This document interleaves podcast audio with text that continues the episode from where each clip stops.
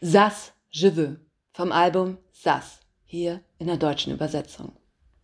Vergangener Sommer, August 2021. Urlaub. Klingt erstmal super, weiß ich.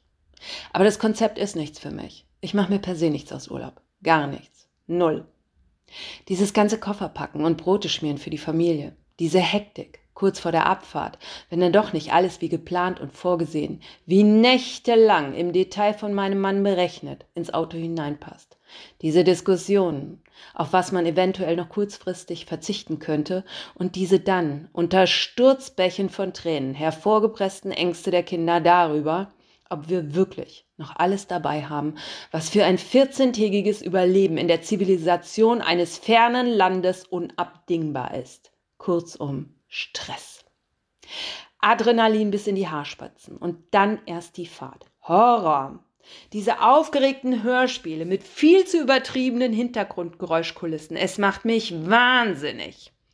Doch die Führungsobrigkeiten auf den Rücksitzen dulden während langer Fahrten eben keinerlei Erwachsenenmusik, geschweige denn Nachrichten. Und wenn man sich dann doch kurzfristig unter Zuhilfenahme von Schokoladeneiern mit Plastikkern durchsitzen kann, dann wird hinterher umso heftiger gestritten und jeder will sofort was anderes hören.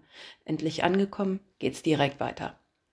Mama, hast du das und das nicht eingepackt? Schatz, aber ich habe dir doch extra vorher gesagt. 14 Tage lang, die ganze Familie rund um die Uhr, dicht an dicht, auf engstem Raum. Ich hasse Urlaub.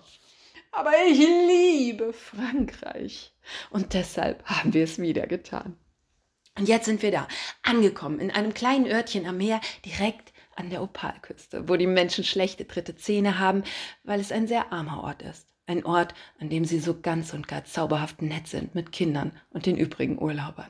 Wir stehen auf dem Balkon unserer kleinen Ferienwohnung und ich muss weinen. Vor Glück. Unter uns, vor unseren Augen, eine Parade. Eine richtige Parade. Heute ist ein Feiertag. Wir verstehen nicht welcher, aber es hat etwas mit Kulturen und Toleranz zu tun. Und da sind unterschiedliche Gruppen von Männern und Frauen in bunten Kostümen auf der Straße unterwegs und sie tanzen wild und frei zu fröhlicher Musik. Ich will Liebe, Freude, gute Laune. Euer Geld ist nicht das, was mich glücklich machen wird. Ich will mit der Hand auf dem Herzen sterben. Lasst uns zusammen meine Freiheit entdecken. Vergesst also all eure Vorurteile. Willkommen in meiner Realität. Sie haben Trommeln und Pauken dabei, die Musik aus ihren Boxen überschlägt sich. Ein Feuerspucker und einer auf Stelzen, die so hoch sind wie unser Balkon. Wir stehen da, wie vom Donner gerührt, mit weit offenen Mündern. Ja, ist das denn echt möglich? Ist hier etwa kein Corona? Doch. Hier ist auch Corona. Ein paar der Zuschauer am Straßenrand tragen tatsächlich Masken. Aber in Frankreich, vielleicht generell, vielleicht nur hier, ich weiß es nicht, hat man sich das Leben einfach zurückgeholt. Sie tanzen, sie singen, sie freuen sich und ich weine. Wie lange ist das her, dass ich Musik das letzte Mal so gehört habe, den Bass im Magen gespürt und dass meine Füße ganz von selbst im Takt mitgehüpft sind? Wie lange? Ich habe genug von eurem guten Benehmen, das ist zu viel für mich. Ich esse mit den Händen, so bin ich. Ich rede laut und ich bin direkt, tut mir leid. Schluss mit der Heuchelei, sonst hau ich ab. Ich habe genug von der ganzen hohlen Phrasendrescherei. Seht her, ich trage es euch jedenfalls nicht nach. So bin ich eben. Bitte nicht falsch verstehen. Alles, alles an diesen Beschlüssen im Kampf gegen Corona, es war sicher nötig. Aber diese Musik. Dieses Gefühl von Leben, von echtem Leben.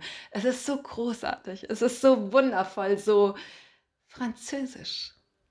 Ich möchte für immer hier stehen und atmen und hören und fühlen und weinen vor Glück. Jetzt kann der Urlaub sogar für mich beginnen. Hier bringt mich keiner mehr weg. Und ich freue mich schon so dermaßen auf morgen früh, wenn ich in einer dieser kleinen, schönen Bäckereien stehen werde mit meinen drei Vokabeln, die ich auf Französisch sprechen kann und die gerade so ausreichend sind, um ein Baguette, ein Brioche und ein paar Constance zum Familienfrühstück zu kaufen. Und wenn ich mit eben diesen drei Vokabeln in einer Bäckerei stehe, morgen früh, und einfach nicht aufgeben werde, Ihnen erklären zu wollen, was ein Vollkornbrot ist. Und hinter mir werden sich Menschentrauben unterschiedlichster Gefühlslagerung bilden und Sie werden fluchen und mich hassen dafür. Aber das macht nichts. Das macht mir gar nichts, denn ich liebe euch alle. Vive la France!